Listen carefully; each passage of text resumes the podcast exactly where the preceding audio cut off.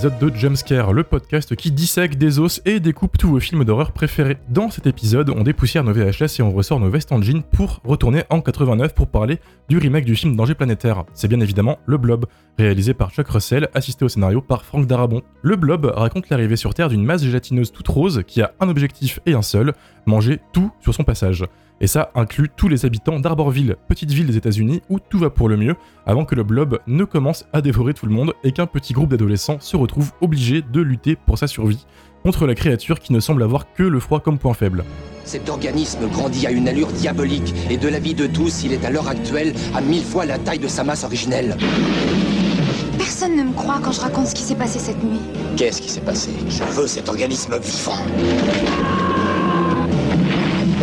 Je crois qu'on l'a mis en colère. Le blob. La terreur n'a pas de forme. D'abord un flop après avoir apporté seulement 8 millions de dollars au box-office mondial pour un budget de 10 millions, le blob est devenu culte pour beaucoup de cinéphiles de par ses qualités visuelles, de par sa créature qui a traumatisé toute une génération de gosses, dont moi, et de par son scénario qui brise les règles du film d'horreur classique en n'hésitant pas une seule seconde à sacrifier tous ses personnages. Je suis Robin Plourde du Bistro sur Filmo et chroniqueur dans le podcast Shitlist et sont présents ce soir Mylène de la chaîne YouTube Welcome to Primetime Beach, Salut. Mathieu de la chaîne YouTube Le Coin du Bis, Hello. Lily, chroniqueuse sur le blog du cinéma, Salut. Amélie du festival de cinéma On vous ment. Bonsoir. Et Dario du podcast Plan Plan. Salut On va parler d'un film un peu plus euh, vieux que Boys of Red la semaine dernière, du coup, juste pour voir, faire un petit, tour de table, du coup, qui connaissait le film et qui l'avait déjà vu avant l'émission de ce soir? Moi, je l'avais jamais vu. Je, le connaissais, mais je l'avais jamais vu. euh, parce que je suis un peu un, mec relou. J'aime bien regarder les, originaux avant de regarder les remakes, les trucs comme ça.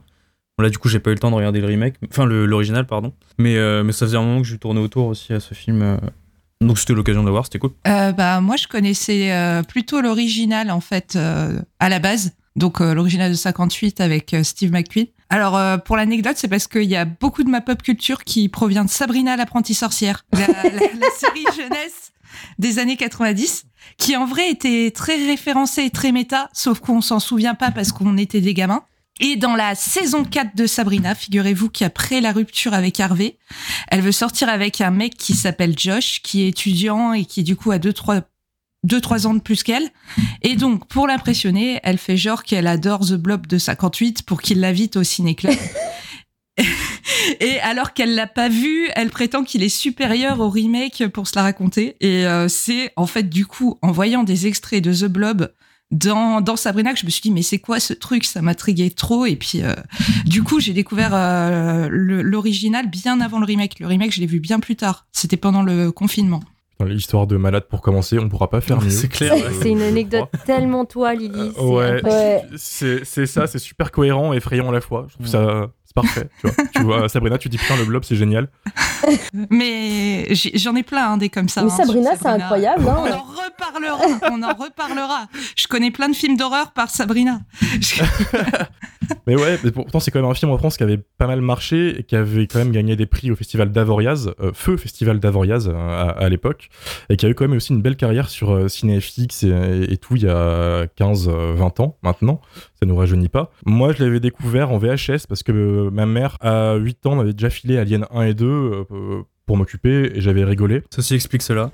Ça explique bien des choses. et euh, elle a mis la barre plus haut. Elle a fait bah, écoute, regarde Anaconda, qui est devenu un de mes films préférés. Red Flag, je sais. J'ai rigolé aussi. Et euh, elle me dit bah écoute, je vais te calmer. Et elle m'a mis le blob. Euh, en pensant qu'un chewing-gum rose qui mange des gens, ça allait le faire. Et puis en fait, ça m'a traumatisé. Mais genre, euh, vraiment. Parce qu'on va le voir après, c'est un film qui brise beaucoup de règles habituelles. Euh, que tu vois dans les films, même dans les films normaux, hein. c'est-à-dire que on touche pas aux enfants euh, dans, dans les, dans tous les films habituellement, et là le film s'en bat les couilles. Donc tu vois vraiment un gamin de 8 ans qui fond un moment, et, quand t'as 10 ans, t'es en mode ah oui, ok, ok, ce genre de truc.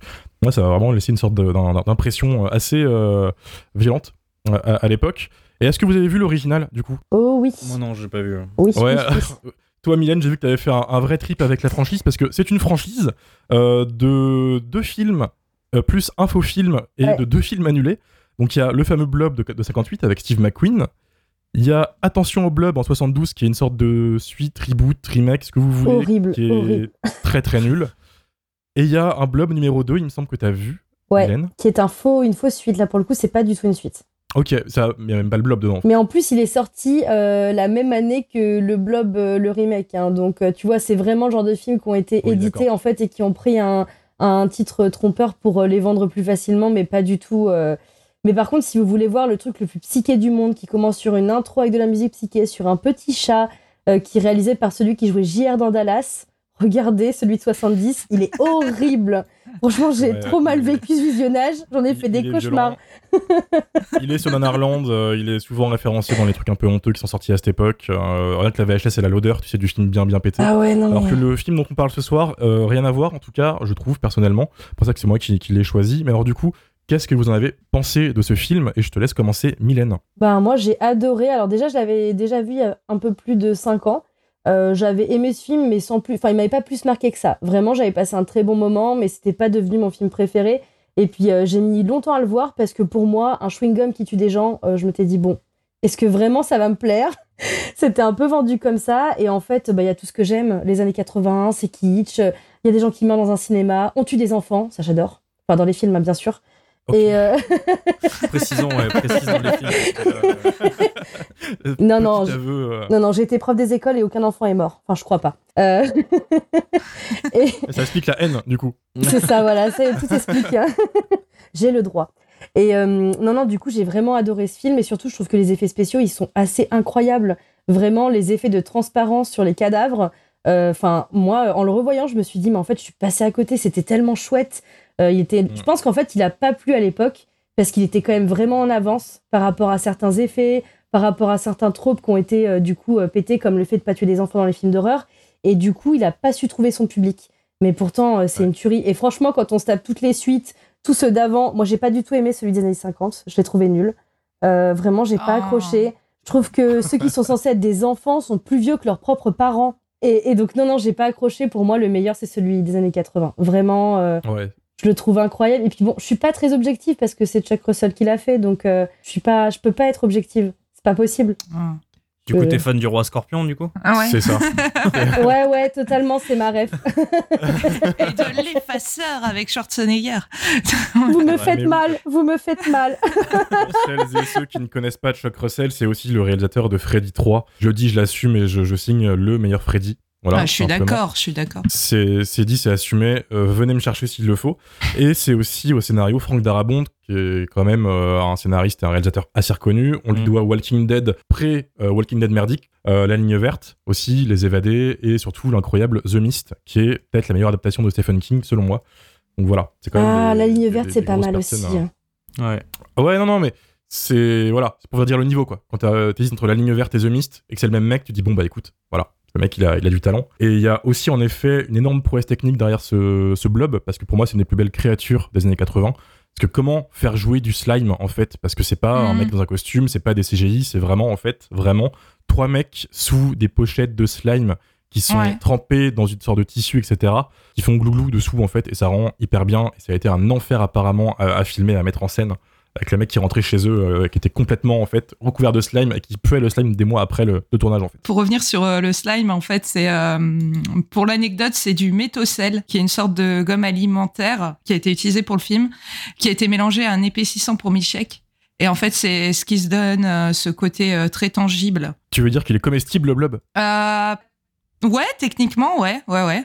En, Après- en petite quantité, peut-être, mais. Euh, trop bien. Pas sûr que tu le digères, hein, euh, vraiment. C'est pas, toi- pas. pas le blob qui te mange, c'est toi t'essayes de manger le blob en fait. euh. C'est ça, c'est l'inverse. À noter d'ailleurs qu'il y a beaucoup de plans du blob euh, pas utilisés qui sont retrouvés dans Ghostbusters 2 quelques années après, qui est euh, aussi Ah un bah oui. film à slime, euh, Mhm. voilà, qui utilise du slime euh, rose euh, tout le temps. Donc rien que pour ça, le blob est un bon film. Oui, parce que Ghostbusters 2, le meilleur Ghostbusters, voilà, soirée au tech, j'en ai plus rien à foutre. Non, moi, j'aime celui de 2016. Je- Ghostbusters Non, 2016. et Mathieu va Aïe, faire une crise, s'il te aïe, plaît. aïe, Lily, arrête, Mathieu va décéder. Non, non, c'est- c'était une blague de mauvais goût, excusez-moi. C'est totalement faux. Mathieu, t'en as pensé quoi du film? Bah écoute, moi j'ai euh, adoré, je suis un petit peu comme toi en fait. J'ai. euh, j'ai. euh, Enfin, toutes les qualités que tu as, pu, euh, que t'as pu énumérer tout à l'heure, en fait, c'est un petit peu celles que je, que je vois dans le film aussi. J'ai euh, pas mal tourné autour du film, c'est-à-dire que je je l'ai pas forcément vu au moment de, au moment de sa sortie.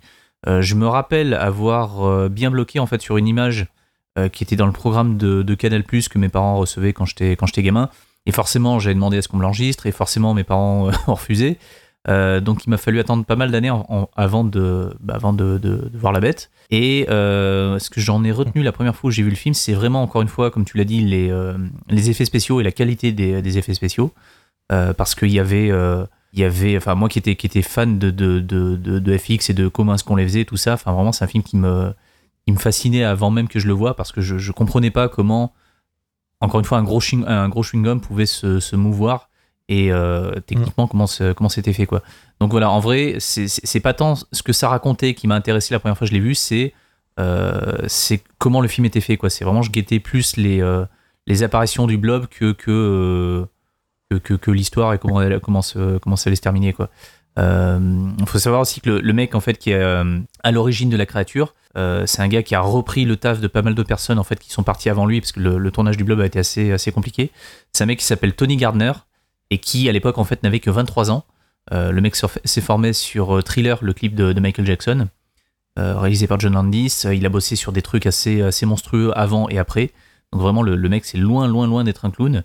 Et euh, voilà, même si le film il est pas forcément très différent des, des, des petites comédies horrifiques des années 80, euh, un petit peu à la sauce enfin le, le- ce genre de film où ça se passe toujours dans une espèce de, de, de petite bourgade américaine euh, euh, à la campagne avec des, des, des gamins qui sont confrontés à un truc que les adultes ne croient pas et puis euh, les autorités le shérif. le shérif tout ça c'est il y, y a un petit côté Goonies mais en version plus plus horrifique quoi donc euh, c'est euh, moi j'ad- j'adore ce genre de film mais encore une fois je l'ai pas forcément regardé pour ça moi ce qui est vraiment ce qui m'intéressait c'était euh, encore une fois c'était la créature quoi et euh, à mes yeux c'est une des plus belles créatures des années 80 même s'il y a aujourd'hui il y a peut-être deux trois plans qui ont pris un, un petit coup de vieux mais euh, c'est un film que je classe pas très loin en dessous d'un monument intouchable comme, euh, comme, euh, comme The Thing, quoi, par exemple.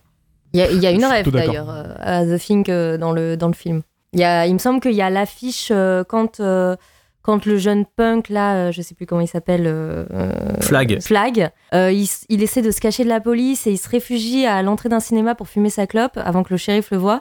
Et il est devant une affiche Ouais. de The Thing. Ah, j'ai pas fait gaffe. Je l'ai pas vu. Il savait très bien ce qu'il ce qu'il faisait. Il y a aussi un truc qui est vraiment sympa, et je rejoins ce que tu disais sur le, le côté euh, c'est la créature, la, la star, mais il y a un autre détail, moi, qui m'a choqué, c'est que c'est presque. Maintenant, quand tu le revois 35 ans plus tard, tu parlais du truc qui a un peu vieilli, du fait que certains plans ont vieilli, mais il y a un truc qui a absolument pas vieilli, je trouve, c'est le côté méta avant l'heure du film. On dit qu'il bah, tue des enfants, chose qui ne se faisait pas trop à l'époque, mais euh, maintenant on est dans l'ère, si tu veux, il y a plein de films d'horreur qui vont casser des règles un peu aléatoirement pour tenter de choquer un peu.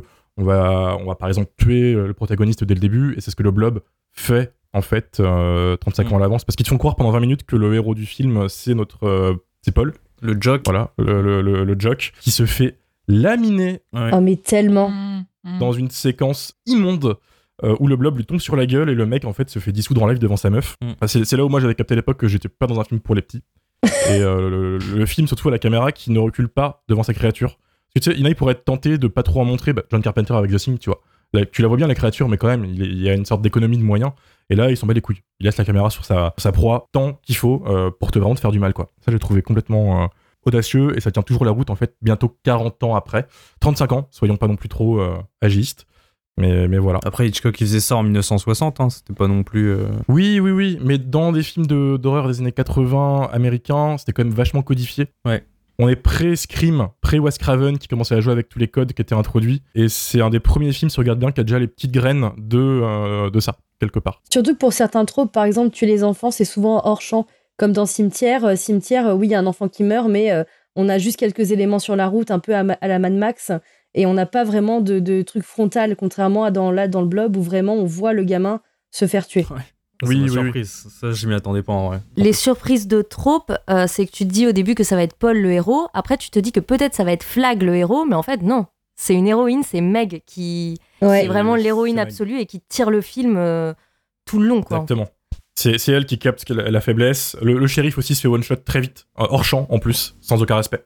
Alors par contre, le, héros qui est pas celui qu'on pense euh, au début, euh, c'est déjà dans celui de 58. Hein. Manière, c'est-à-dire qu'il y a un personnage secondaire que que tu penses avoir une importance dans l'histoire et en fait, c'est il se fait manger très vite aussi quoi. Comme bah c'est la même scène hein, dans la voiture avec sa copine, voilà. Ah ouais, personnage horrible là, le mec dans la bagnole. Oui, Ouais, le, ouais. le blob euh, à la rescousse d'une agression sexuelle, c'est beau. Bon, il tue la meuf quand même, mais. euh, Ouais, Oui. non, mais bon, c'est un détail. Mais voilà. Mais du coup, toi, Lily, euh, t'étais parti pour en parler du 58, mais le 88, t'en as pensé quoi? Euh, alors moi, alors je vais, je vais reparler du 58 parce qu'en fait, moi le 88, j'ai trouvé que c'était surtout un très très bon remake parce qu'il améliore tout ce, tout ce que l'original survolait. Euh, comme euh, comme on le disait tout à l'heure, en fait, euh, en 58, il y a beaucoup de mises à mort qui sont hors champ, et le remake, il nous donne à voir euh, tout ce qu'on aurait aimé voir en 58, c'est-à-dire le moment où le blob ingère et même agglomère ses victimes. Et en même temps, euh, bah, celui de 50 58, euh, re- re- non, celui de 88, pardon, renforce le côté comique de l'original qui était un peu moins perceptible. Mhm. Mais euh, ça n'empêche pas que euh, que donc que ce remake, euh, ce remake respecte son matériau et lui rend même hommage. Euh, on parlait des effets spéciaux tout à l'heure, mais en fait il y a beaucoup d'effets spéciaux à l'ancienne dans ce film. Euh, on utilise beaucoup de maquettes, par exemple la scène de la, qui m'impressionne beaucoup d'ailleurs, la scène de la cabine téléphonique où le où le blob euh, agglomère toute une cabine téléphonique avec la serveuse à l'intérieur. Ça en fait c'est une maquette avec une poupée articulée à l'intérieur. Et euh, puis euh, et, et moi je trouve que tout ça ça rend les choses très réelles à l'image, le fait qu'on économise sur le numérique. Euh, même s'il y a quelques ajouts. Et en fait, moi, je trouve que c'est les petits ajouts numériques qui ont très mal vieilli. Euh, et je trouve que c'est aussi un très bon remake, encore une fois, parce qu'il se réapproprie euh, intelligemment le propos politique du film. Parce que euh, en 58, euh, pour, rappel, on est en plein macartisme, donc en pleine me- menace communiste. Et dans le final de l'original, on voit les enfants, les parents, les figures locales comme la police ou le directeur du collège qui s'unissent contre l'envahisseur dans un seul élan solidaire. Et euh, faut rappeler aussi qu'on est en pleine guerre du Vietnam, donc euh, on a besoin euh, de rassembler autour de valeurs communes. Et, à la- et, et donc euh, celui de 58, du coup, il est en opposition avec les idées hippies et avec les ma- manifestants anti-guerre, donc c'est assez réac en fait. Alors que, Hmm. alors que le remake, il va complètement retourner le truc. Et c'est ça que je trouve euh, hyper intelligent. Il va plutôt se mettre du côté du, des rebelles et des opposants et même leur donner raison. Hein, c'est euh, voilà, c'est puisqu'il donne raison au héros qui est un rebelle quoi. Et, euh, et on sent du coup qu'on est euh, bien après la guerre de Corée, bien après le Vietnam, qui a du coup une grande perte de confiance dans le pouvoir. Surtout que entre temps, il y a eu des théories complotistes qui sont un peu plus popularisées dans les années 70-80. quoi. Mm. Voilà tous les trucs genre zone 51, Roseweb. Et donc le, le blob de 88, il va plutôt s'inscrire dans cette mouvance. Et pour moi, il préfigure même le revival des trucs un peu complotistes du début des années 90 comme X-Files. Donc moi, je, ouais, voilà, je trouve que c'est un film totalement précurseur. Euh, et pourtant, c'est un remake, mais un remake euh, super intelligent. Je me permets une petite remise en contexte pour les auditeurs et auditrices qui n'ont pas vu le film parce que t'as totalement raison. Et juste dans le film, en fait, pour mieux comprendre ce que disait Lily, le gouvernement encercle la ville, empêche les habitants de sortir. Et en fait, c'est le gouvernement le vrai méchant du film puisque le blob, contrairement euh, à l'ancien film, il me semble, c'est quasiment une création humaine dans celui-là, Oui. je crois. de Oui, c'est ça. Et c'est eux qui l'ont largué en fait euh, en ville pour faire un essai. Et c'est c'est de leur faute s'il y a un souci. Et c'est du coup en effet le punk qui a, qui a raison depuis le début. Faut savoir qu'en 87-88, on est en pleine époque de la l'apogée des banlieues pavillonnaires un peu bourgeoises américaines où il y avait une vraie haine euh, envers les punks, envers les, les marginaux, etc. Donc c'est vrai que c'était un, un- assez fort de le mettre en scène de cette manière et de, de foutre un biker euh, que personne aime d'ailleurs. hein, ça se voit dans toute la séquence du film au début euh, en, en héros. Surtout après avoir buté au final le cliché des gens qui détestent ce genre de personnes au début du film euh, avec Paul. Donc voilà. Euh, Amélie, t'en as pensé quoi de ton côté, toi? Bah, euh, moi, j'aime beaucoup parce qu'effectivement, c'est un film très punk. En tout cas, moi, je le trouve très punk, euh, qui est du côté des adolescents et qui ridiculise absolument toutes les figures d'autorité qui sont dans le film. C'est-à-dire que le Mm. prêtre, à la fin, c'est lui qui récupère le blob et c'est lui la nouvelle menace. Le père Mm. de famille, bon sous tout rapport, il, il est montré comme quelqu'un d'agressif et de ridicule qui écoute personne. Les Mm. flics, ils sont, ils sont nuls, euh, ou alors ils sont méchants ou corrompus. L'État, enfin la structure étatique, euh, effectivement, c'est c'est un complot. C'est eux qui ont envoyé une bactérie dans l'espace et quand elle est revenue, c'est le blob. Et en fait, ils sont complètement prêts à, à sacrifier la, la population pour leur, pour leur expérience.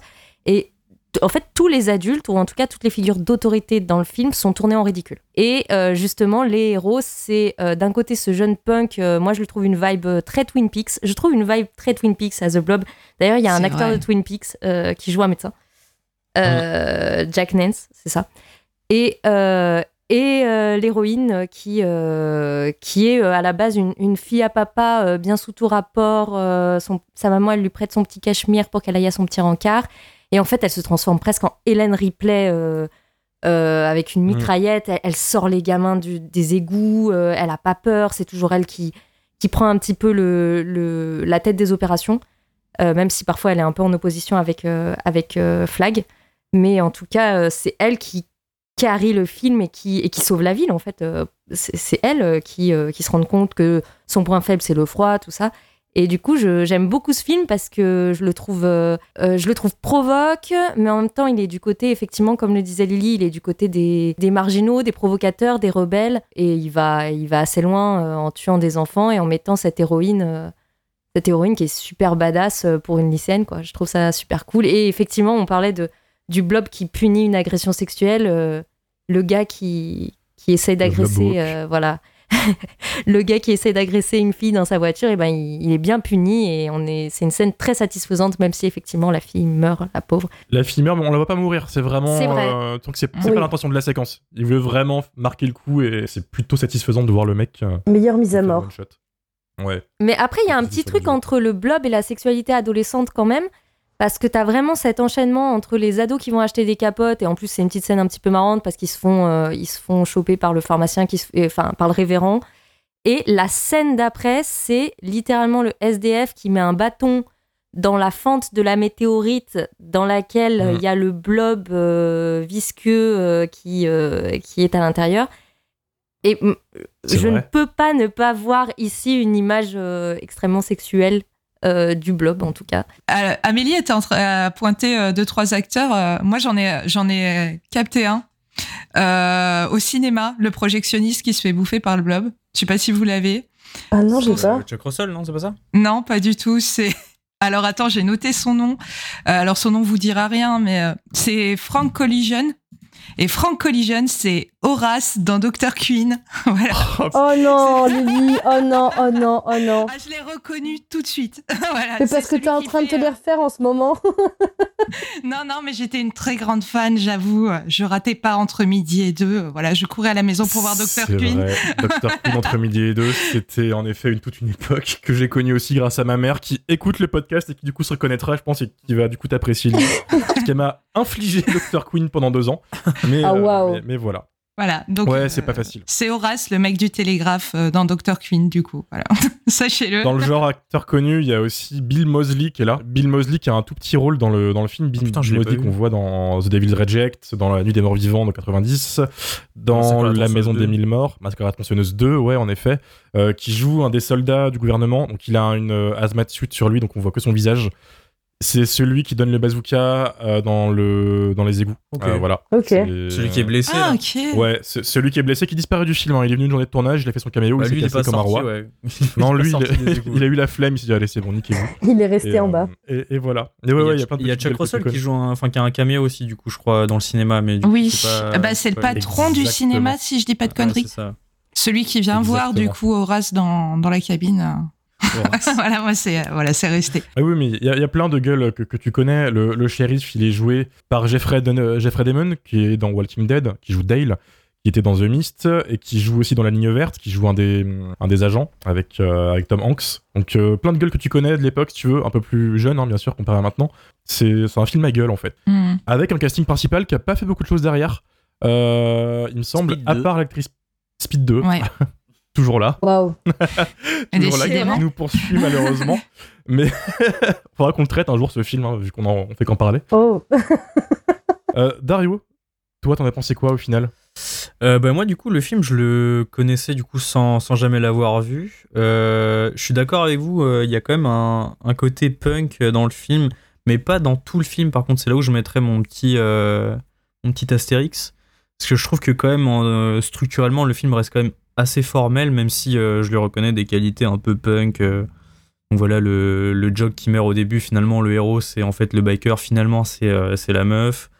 Les enfants qui meurent dans une scène du coup qui m'a choqué parce que je l'attendais pas du tout cette scène pour le coup. Mais j'ai quand même bien aimé le film. Je trouve qu'il a vraiment cette vibe un peu euh, drive-in quoi, film de popcorn euh, des années 80 quoi. Euh, hyper cool à regarder. Il y a tout un côté méta avec le, le film d'horreur dans le cinéma. Du coup un truc que, que moi que, que j'aime bien, ce genre de, de petits de petits petites crottes de nez qui jettent à, à vendredi 13. Euh, non, fr- franchement j'ai passé un super moment. euh, le film, il, il raconte quand même des choses malgré tout, quoi. Donc tout ce qui est un peu anti-establishment, dont tu parlais de l'élite tout, à- tout à l'heure. Enfin, après, vous avez un peu tout résumé, j'arrive en dernier, mais, euh, mais non, vraiment, euh, super visionnage, quoi. Le film, j'ai j'ai bien aimé. euh. On a réussi à te faire aimer un film du podcast. Ouais, bah, ça arrive, hein. C'est- c'est- Et je me suis rendu compte qu'il y avait une scène que j'avais déjà vue. Du coup, bah, la scène où euh, le jock, là, il, il se fait buter par le blob. Euh, je me demande si c'est pas genre dans une émission de Corridor, Corridor Digital où il, il parle souvent des effets visuels et tout. Oui. Je pense que ça doit être là-dedans que j'ai dû le voir. Du coup, j'avais déjà vu cette scène et quand j'ai vu, je suis ah putain, j'ai j'ai déjà vu et tout. Beaucoup de mises à mort du film sont devenues plutôt cultes entre euh, bah, celle la mort de Paul qui se fait du coup one shot dans l'hôpital avec le blob sur lui, il fume Ouais. devant sa meuf, et aussi une autre dont on n'a pas qu'on n'a pas évoqué, c'est la séquence du robinet, Ah ouais. Euh, enfin de, Ah de, ouais. de l'évier où le blob en fait Grave. sort d'un évier et chope la tête d'un mec et aspire euh, le mec dans bah, dans dans les conduits de l'évier quoi. Et euh, moi c'était- voilà c'était mon deuxième choc du film. Toi t'as le premier 10 minutes avant et t'as le deuxième qui vient ensuite te, te rappeler que non ça va pas se calmer. Cette scène est géniale en plus parce que c'est vraiment ça tire en longueur quoi. Il y a tout un truc où euh, où il y a la, la, la, la meuf de la, la cafétéria qui, qui dit ah bah c'est bizarre c'est bouché et tout donc elle commence à en dire ah non putain on va se faire buter elle a l'air hyper sympa cette, cette meuf et tout. Ouais. finalement il y a l'autre qui arrive qui dit ah t'inquiète je vais le faire et tout mais si tu sais le personnage il est montré comme hyper gentil Oui, tu t'as un peu ouais, ouais, d'espoir en plus. Tu te dis, oh, elle a l'air sympa quand même, elle va peut-être pas Ouais. mourir Ouais. et tout. Ouais, c'est ça, ouais. C'est ça. Surtout que le film il est pire avec elle 10 minutes après. Ouais, c'est ça, et Puis on finalement, retrouve dans elle sa cabine téléphonique à, vouloir appeler le shérif, puis le, bah, le shérif arrive à elle, mais à l'intérieur du blob quoi. mais ouais, en C'est morceaux quoi. euh, film, Et- film méchant. Et du coup, il y a un côté un peu Alfred Hitchcock où tu sais, ça, ça joue sur la tension de ouf. euh, où après, c'est le mec qui, qui commence avec la, la ventouse, après, il va mettre la main. C'est hyper long avant qu'il se fasse euh, choper par le blob. Je trouvais que Mm. c'est- cette séquence est hyper bien, bien réussie. Quoi. Oui, techniquement, c'est c'est une merveille. Euh, petit, petit dernier point avant qu'on passe aux avis des auditeurs. Euh, la photographie du film, on parlait de Twin Peaks. En effet, ça ressemble à du Twin Peaks. Euh, c'est Mark Irwin, euh, Mark Irwin à la, à la caméra. Mark Irwin, vous le connaissez pour des machins qui n'ont rien à voir avec Twin Peaks. C'est lui qui a fait Scary Movie 3. C'est Ah. lui qui a filmé American Pie 2, donc des films très Twin Peaks aussi, comme vous pouvez le voir. L'horreur. Tout pareil. Et on le retrouve euh, La vraie aussi- horreur.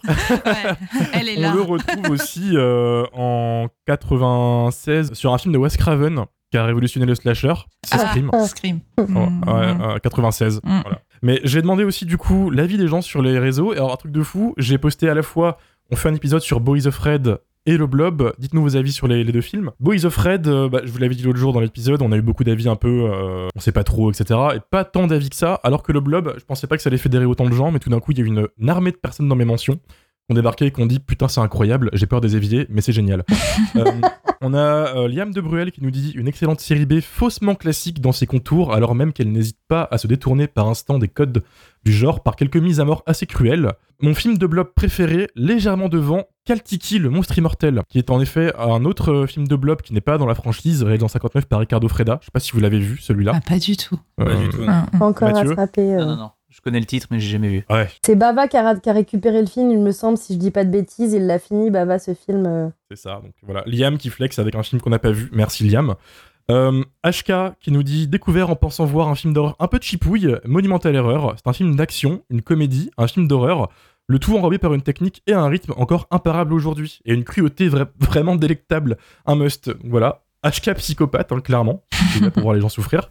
Clément ESD nous dit l'époque qui nous offrait des remakes meilleurs que les originaux, euh, La Mouche, The Thing et Le Blob. En effet, c'est peut-être le trio gagnant Mm. des années 80 de, Bah, moi, il y a des Ouais. trucs que je préfère dans celui de 58. hein. Euh, moi, moi, je préfère. Alors, ça, c'est purement subjectif, mais je préfère le look du blob de 58 qui ressemble vraiment à un amas de joints de silicone de salle de bain. Voilà, ça me fait beaucoup rire. Et puis, euh, je trouve qu'en fait, la, la narration dans celui de 58 est plus condensée, ça va plus vite, on s'ennuie un peu moins entre les attaques, quand même. Pour lui laisser quelques qualités. Le 58 Ouais, ouais, le 58, je te trouve qu'il va plus vite. Euh, déjà, il est plus court, je crois, qu'il dure euh, 1h18, un truc comme ça. Ouais. Ouais. Tu vois, du coup, bah, t'as pré-shot euh, le, un des prochains avis, mais euh, Ah, en fait, ok, plusieurs pardon. personnes. trou- Non, mais t'inquiète pas, en fait, plusieurs personnes, je l'ai noté, ont quand même dit que le 88, il est un peu mou. Je sais pas si vous avez retrouvé Mmh. ça. Alors, en effet, Ouais, je suis je sais d'accord. pas si c'est des vannes en référence au blob, Oui. je sais pas si hyper premier degré ou pas, mais euh, beaucoup de gens trouvaient que le rythme était un peu, un peu bâtard. Moi, j'ai jamais ressenti ça. Est-ce que c'est parce que c'est un film doudou? Est-ce que c'est parce que j'aime le film ou je sais pas? Mais euh, ou parce que c'est un film des années 80 aussi Parce qu'avec un œil de 2023, quand tu regardes un film qui a quasiment 40 ans, bah forcément, euh, c'est pas les mêmes. Je pense que quand tu connais pas le premier et du coup tu tu, Ouais. tu, tu connais pas déjà l'histoire, du coup tu tu t'ennuies un petit peu parce que tu te dis euh, ouais bon c'est bon euh, c'est quand que ça arrive la scène là euh, voilà donc euh, Mmh. tu attends aussi entre les scènes quoi. Bah pourtant, tu vois, moi j'avais vu le premier juste avant et en fait, euh, j'ai Mhm. trouvé le premier très long. J'ai vraiment eu du mal euh, en me disant ressenti 3 heures, quoi. Et en fait, euh, le, celui des années 80, j'ai préféré au niveau du rythme. Mais encore une fois, je suis très cliente de tout ce, ce c'est les années 80, tout ça, le chewing-gum. Donc ça a bien vachement marché sur moi. Je trouve qu'en fait, au niveau du scénario, il y a beaucoup plus d'éléments et du coup, tu t'ennuies un peu moins. Là où dans le premier, euh, vraiment, je trouvais que c'était un peu laborieux. Ouais bah, je pense que ça c'est purement subjectif. hein. Bah ouais, totalement. Ouais, mm. On en reparlera du 58. Du coup, peut-être on le fera un jour, on sait pas. Peut-être qu'on fera même le fameux attention au blob, le blob 2, histoire de se faire un peu mal. Oh punaise. Pour l'instant, on parle de films assez appréciés ou assez cultes et je pense qu'il faudra un jour aller dans les navets, histoire de vraiment, vraiment montrer ce que le genre a à offrir. Et euh, peut-être même aussi qu'on. Peut-être il est temps de référencer aussi, peut-être dans l'épisode, avant qu'on qu'on se quitte, euh, les deux films avortés, parce que Rob Zombie devait faire un remake pendant un temps. Ah putain, j'ai vu ça aussi. ça, ouais, ça aurait été bien. putain. Ça, ça aurait été été. J'aurais été, Ah, je suis curieux- pas hein. J'aurais été curieux de voir. Ouais, je suis pas sûr non plus. Ouais, non, je crois pas. Mais c'est Rob Zombie, ça divise. Alors, il y a des concept art qui existent en ligne. Si vous tapez The Blob 2010, 2016 Rob Zombie euh, concept art, ça avait l'air hyper différent. Le blob, c'était une sorte de monolithe et il y avait des gens blob. Est-ce que le blob parlait comme Michael dans Halloween ou pas? Parce que. Je sais pas, peut- peut-être. hein, euh. En tout cas, il y aurait eu Sherry Moon Zombie, je pense, quelque part, à poil. Ouais bah oui ouais. L'origine story du blob. euh, il a eu une enfance Ouais. difficile et tout. Ouais, c'est ça, redneck faut le blob. comprendre. Mais euh, il y avait l'air d'avoir un concert. euh, Il y avait une sorte- de, de secte du blob avec des gens à moitié blob qui allaient attaquer des gens. Euh, Ça avait l'air d'être une vision totalement différente. Projet qui ne s'est pas fait euh, parce que peut-être que les studios ont vu ce que faisait Rob Zombie et ont ouvert les yeux. Voilà, peut-être. Je, je, je- je le glisse au passage. Et euh, Jason West devait réaliser un film en 2019 euh, avec Samuel Jackson, un nouveau remake du blob. Avec, attention, il avait annoncé un blob en total CGI, Wow. ce qui ne s'est pas fait, je trouve, et heureusement. Ouais parce que c'est ce qui fait le charme Ouais. du truc aussi. Ouais. Mm. Ouais. Mm. C'est la gelée, euh, le joint de salle de bain voilà. Ça qu'on aime. C'est- ça vi- Et ça vieillit euh, plus vite en Mm, euh, mm, mm. le CGI. On le voit d'ailleurs dans le film de 88, tous les effets où tu dis putain, c'est pas ouf, c'est que des effets euh, numériques, c'est pas du tout des effets euh, pratiques quoi. Ouais tout à Ça fait. vieillit vachement plus vite, ils ont bien fait de pas le faire du coup. Et en termes d'interprétation, les acteurs, quand ils se font slimer, le slime, c'est tellement. C'est sur eux, quoi, Ouais. ça se voit. Euh, je, vais, bah, je vais encore citer le film maudit euh, Ghostbusters 2016, où il y a que du slime en CGI un peu partout. Ça se C'est voit, c'est pas réel. C'est immonde. Voilà, désolé Paul Feig, hein, on en reparlera. Mais. Euh... T'allais dire un truc, Mathieu? Non, non, je me retenais justement de dire un truc. Ah oui Mathieu, il se Vas-y, mord la vas-y, lèvre depuis tout à l'heure. Me laisse pas seul, me laisse pas seul. Vas-y, vas-y, dis-le que tu l'aimes pas. Non, non, mais euh, tout le monde sait que j'aime pas ce film. Mais, euh, mais du coup, là, on évoquait en fait le, le, le, le projet avorté de Rob Zombie de faire une espèce de blob avec euh, potentiellement enfin, des, pas mal de redneck parce qu'on sait qu'il aime beaucoup ça. Mais un, un truc qui m'a marqué quand j'ai revu le film il y a pas longtemps, c'est que euh, il y a cette fameuse scène dans le cinéma où, euh, où des gamins sont en train de, de, bah, de regarder un film et d'être dérangés par un spectateur qui fait un petit peu de bruit derrière avant que ce spectateur se Mm. fasse bouffer par le, par le blob. Euh, le spectateur qui fait du bruit et qui emmerde tout le monde, en fait, c'est un redneck. Et, euh, et après, c'est peut-être moi qui extrapole un petit peu, mais symboliquement, j'y vois un petit peu une espèce Un de. biker non plutôt? Plutôt un redneck, en fait, parce qu'il a la casquette, il a le, Je sais pas, je l'ai vu comme un vieux Il, biker. il parle comme un euh, beauf un peu aussi. Ouais. une, une espèce de. ouais, enfin, on, peut faire, on peut dire que c'est une espèce de mélange entre les deux, mais moi, je pour moi, c'était Un vraiment. américain, un, quoi. un- Un connard. ouais, voilà, Un connard. Un connard. Mais le fait qu'il se fasse, qu'il se fasse bouffer euh, par le blob et qu'ensuite l'écran devienne rose, j'ai l'impression qu'il, enfin, symboliquement, il y a une espèce de, de, de, de petit passage de relais, quoi. Quand le redneck a été une des grandes figures euh, du, du mal dans le cinéma de genre américain euh, des années 70, euh, celui des années 80, en fait, euh, c'est, c'est le latex, en fait. C'est, le, c'est les créatures, c'est, Ah ouais. le, c'est les monstres, en fait, qui prennent le, qui prennent le relais. Et tout de suite après, le, le, le plan où on le voit se faire bouffer, l'écran devient rose. Donc symboliquement, en fait, c'est c'est c'est un méchant qui prend la place euh, qui prend la place d'un autre quoi. Bon, voilà, je, je sais pas si c'est volontaire ou pas, mais je trouve ça assez euh, assez assez amusant. Mais du coup, ouais, Rob Zombie, il aurait fait un film sur ce mec-là, ça aurait été un super. Bah, c'est Rob Zombie, quoi, donc forcément, ça aurait été nul. Mais non, ça aurait été mieux.